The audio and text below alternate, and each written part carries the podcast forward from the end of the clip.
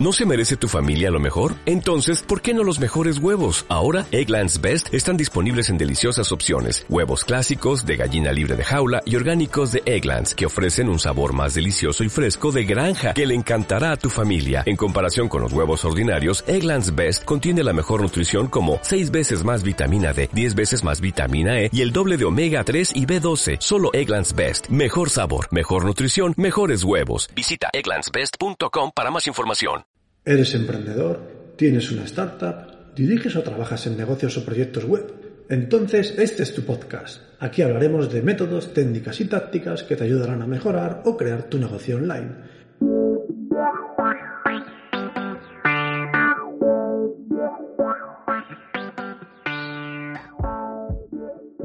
Muy buenos días a todos, bienvenidos a Proyecto Online. Como siempre, os doy las gracias por estar ahí al otro lado, escuchando soy Pedro Miguel Muñoz y hoy vamos a hablar de un tema que es muy interesante si tenéis algún tipo de negocio online, si tus ingresos dependen del mundo web o si simplemente trabajas en alguna compañía que tiene que ver con Internet y todo lo que le rodea. Estamos a miércoles 29 de julio en esta versión del podcast de verano, en que bueno, nos vemos una vez a la semana en vez de dos y vamos a hablar de algo que tiene algo que ver con el podcast, con el episodio de la semana pasada. Sí, la semana pasada estuvimos viendo la matriz de Anso que nos ayudaba de alguna manera a establecer cómo podría ser el crecimiento de nuestro negocio. Hoy vamos a ver otra matriz, concretamente la matriz BCG, o más conocida como matriz de Boston Consulting Group. ¿Y qué es esta matriz? Bueno, es una matriz que nos va a permitir analizar nuestra cartera de productos y a posteriori elaborar una estrategia de crecimiento acorde a los mismos. Hago un pequeño inciso para hacer un poquito de historia, y es que esta matriz fue ideada en la década de los 70 por la consultora Boston Consulting Group, de ahí su nombre, y su propuesta se considera vigente hoy en día, pese a tener casi medio siglo de edad. ¿Por qué? Porque sus principios son sencillos pero son muy razonables y además siguen siendo válidos para este siglo XXI, ya que las tipologías de nuestros productos respecto a la tasa de crecimiento no ha variado en estos últimos años. Pero vamos, para explicarlo bien, ¿en qué consiste esta matriz? Lo primero, decir que esta matriz dice que existen cuatro tipologías de producto y nuestros productos se categorizan en estos cuatro tipos dependiendo de las combinaciones de dos factores. Tasa de crecimiento de mercado y cuota que tenemos nosotros de ese mercado. Ya sabéis que la tasa de crecimiento se refiere a la evolución o lo atractivo que es un producto en el mercado. Es decir, la evolución de la demanda de un producto. Según pasa el tiempo, si un producto es más demandado por los usuarios y clientes, su tasa de crecimiento pues es positiva y va creciendo. Sin embargo, si el mismo es cada vez menos demandado, su tasa podría ser negativa o podría ser baja. Y luego tenemos la cuota de mercado. Cuando hablamos de cuota de mercado nos estamos refiriendo al cálculo que nos indica qué porcentaje de ventas de un producto tenemos nosotros sobre las ventas totales. Es decir, imaginad que en el mundo se venden 100 millones de zapatillas al año y nosotros de esos 100 millones vendemos un millón. Eso significaría que nuestra cuota de mercado es de un 1%. Así que, teniendo la tasa de crecimiento clara y la cuota de mercado, vamos, en base a las mismas, a crear cuatro tipologías de productos. La primera, producto estrella. Este producto viene definido por tener una tasa de crecimiento alta y una cuota de mercado alta. Es decir, este producto está muy demandado, cada vez más demandado, y por otra parte, nosotros tenemos una cuota alta de ventas de este producto. Como decía antes, si se venden 10 millones o 100 millones de zapatillas en el mundo y de las cuales 30 millones las estoy vendiendo yo, eso significa que tengo un 30% de cuota de mercado. Es decir, una cuota de mercado muy alta. Si además esas zapatillas cada vez se venden más, cada vez tienen más interés por parte de los usuarios o de los clientes, eso significa que tiene una tasa de crecimiento también muy alta. Juntas las dos cosas y te sale un producto estrella. Y si tenemos un producto estrella, pues este producto, tal cual lo dice, la palabra que lo define, sería la estrella o una de las estrellas de nuestro negocio. ¿Qué es lo interesante cuando tienes un producto estrella? Bueno, pues lo interesante es que sigas invirtiendo en él, Hasta que el producto se transforme en un producto de tipo vaca. Pero no os preocupéis porque vamos a explicar ahora mismo qué es un producto vaca. Vamos a ver, un producto vaca es el producto que tiene una tasa de crecimiento baja en el mercado, pero a su vez nosotros tenemos una cuota alta de ventas del mismo. Esto se traduce en que es un producto maduro y asentado y ya no necesita de nuestra parte una gran inversión de forma continua. Este es el típico producto que es la base económica de nuestro negocio. Se le llama vaca porque lo que pretendemos hacer con él es ordeñarlo, aprovechar que tenemos una cuota de venta alta y que no hay que estar reinventando nada, porque es un producto ya que está muy asentado, muy maduro en el mercado. Por ejemplo, imaginaos la marca eh, de Coca-Cola Company, ¿de acuerdo? sabéis que tiene varios productos, ¿no? Tiene Coca-Cola normal, tiene la Light, tiene la Cero, tiene una serie de Coca-Colas que aparecen eh, de forma cíclica, ¿no? Como la Cherry y como otras, por lo menos aquí en España. Bueno, en el caso de Coca-Cola, la Coca-Cola original, el bote de toda la vida, es su producto vaca. ¿Por qué? Porque ya no tiene una gran tasa de crecimiento, es decir, ya casi todo el mundo consume refrescos no puedes esperar que de repente el número de personas que consumen refrescos vaya a crecer exponencialmente. Por lo tanto, lo que sería su Coca-Cola original, el bote de toda la vida, sería su producto vaca. Tiene una tasa de crecimiento baja, pero tenemos una cuota alta de ventas del mismo. Coca-Cola vende un porcentaje de refrescos muy alto. Por lo tanto, lo que tienen que hacer es exprimirlo. ¿De acuerdo? Bien, ahora vamos a ver la tercera tipología de producto, el producto interrogante. Este es un producto que tiene una tasa de crecimiento alta, es decir, cada vez está generando más interés, pero del cual aún no tenemos una cuota de mercado importante. En este caso, deberíamos procurar que nuestra cuota aumente para convertirlo en un producto de tipo estrella.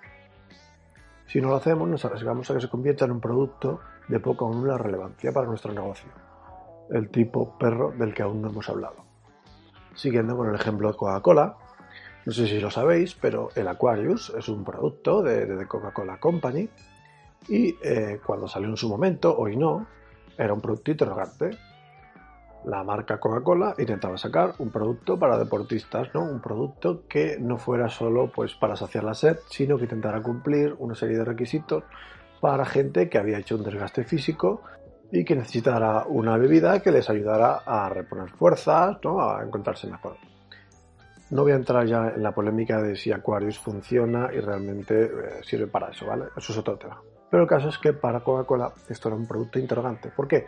Porque sí es verdad que había demanda, empezaba a existir un interés alto, no solo eh, Aquarius empezaba a salir, sino que otras muchas marcas también empezaban a sacar productos similares como Isostar, etcétera, etcétera.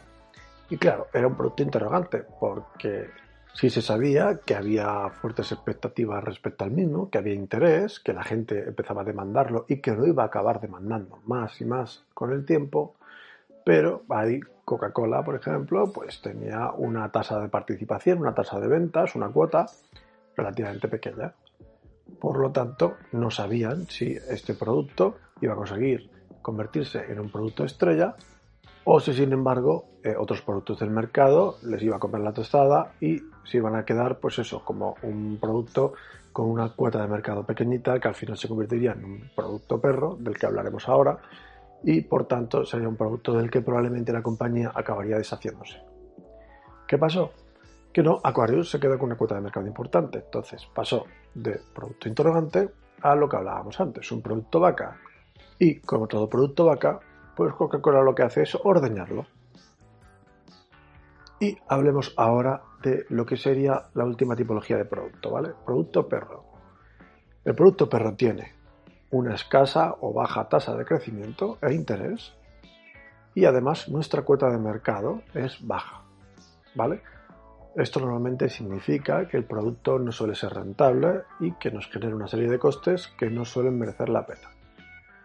Aunque, tampoco vamos a engañarnos, también hay productos perro que sí generan beneficios a largo plazo, ya sean económicos o de imagen, o simplemente ayudan al negocio generando sinergias con otros productos de la empresa. Traducción. Es un producto que empezó como interrogante, pretendía ser estrella o vaca, pero al final no lo consiguió y se quedó como producto perro. Dependiendo de tu negocio, dependiendo del producto, puede ser conveniente que te deshagas de él, que dejes de venderlo, que dejes de producirlo, o por el contrario, puede haber productos perro que de alguna manera te ayuden. Por ejemplo, si Apple vende fundas para sus teléfonos móviles, pues hombre, evidentemente no es un mercado que tenga una gran tasa de crecimiento, porque de repente la gente no está más interesada en lo que son las carcasas de móvil que antes, y la cuota de mercado que tiene Apple a la hora de vender estas carcasas podría ser muy baja. ¿Significa eso que deban deshacerse del producto? No, porque de alguna manera le ayuda, le ayuda dentro de su ecosistema, que a fin de cuentas eh, se trata de vender móviles y de vender tablets, y por tanto no necesariamente deben deshacerse de un producto perro de este tipo. Pero hay otros muchos casos en que sí, en que estos productos perros son un lastre y no conviene eh, continuar con ellos y bueno, lo que hacemos es que cesamos la producción, cesamos la venta. Así que Enlazando con esto, ¿cuál sería, después de haber visto los cuatro tipos de productos, cuál sería la evolución de la matriz BCG o Boston Consulting Group ideal? Vale, sería de la siguiente manera. Nuestro producto empieza como interrogante, es decir, estamos experimentando o el tipo de producto no está muy extendido en el mercado. Dos, luego nuestro producto empieza a generar interés y además tenemos una cuota de mercado alta. Esto lo va a convertir en un producto estrella sobre el que hay que seguir trabajando. 3. Producto se asienta, está maduro, tiene ventas más o menos fijas y de las cuales nuestra cuota de mercado es alta. Ahora ya sería un producto vaca y tenemos que ordeñarlo. Por lo tanto, todo ese dinero que invertíamos en él y en seguir trabajando en él, lo vamos a poder invertir en nuestros productos. Por ejemplo, productos de tipo interrogante para ver si creamos más productos estrellas que se convierten en vaca. Y luego ya cuatro, es que el producto ya no genera interés, ya no se vende, la cuota de mercado es baja y es un producto en declive o perro. Si os ponéis a analizar vuestro negocio, es probable que al final eh, lleguéis a la conclusión de que lo que vendéis se pueda meter dentro de una de estas cuatro tipologías. Vamos a ver, esta matriz es una matriz muy sencilla. Nos permite catalogar nuestros diversos productos. Y como punto de partida para análisis más complejos está muy bien pero también es verdad que su simplicidad juega en su contra, porque por sí misma no contempla más factores aparte de lo que es la tasa de crecimiento y la cuota de mercado, lo que nos deja un poquito ciegos, ¿no? un poquito tuertos ante factores que pueden ser también muy relevantes, como los beneficios reales de un producto o la competencia. Mi recomendación es usarla en un análisis simple, para tener una idea de dónde está cada uno de nuestros productos y hacia dónde puede dirigirse. Pero luego lo interesante aquí sería hacer un análisis más pormenorizado de cada uno de nuestros productos para llegar a conclusiones más cercanas a la realidad de nuestro negocio. Por lo tanto, está muy bien esta matriz, pese a tener casi 50 años se sigue usando, nos sirve de punto de partida para analizar nuestros productos y hacia dónde deben crecer, pero bueno, por sí misma ella no nos va a dar un plan detallado sobre el estado de nuestro producto y desde luego sobre los caminos a seguir para hacer que el mismo bueno, pues se convierta en un producto estrella o simplemente tenga éxito. Muy bien, espero que haya sido interesante. Eso es todo por hoy. Como siempre, os recuerdo que en el blog pedromiguelmunoz.com barra blog tenéis un artículo donde se habla de todo lo que hemos comentado en este episodio. También veréis algún grafiquito que he creado para él y ahí lo podéis leer tranquilamente. No necesitáis tomar apuntes ahora en el podcast y seguro que lo disfrutáis. Por otra parte, como siempre, contacto arroba pedromiguelmunoz.com para vuestras preguntas, vuestras dudas, lo que sea. Nos vemos el próximo miércoles en esta edición de verano. Mientras tanto, cuidad de vuestro negocio, cuidad de vosotros mismos y ya que estáis, cuidad de los demás.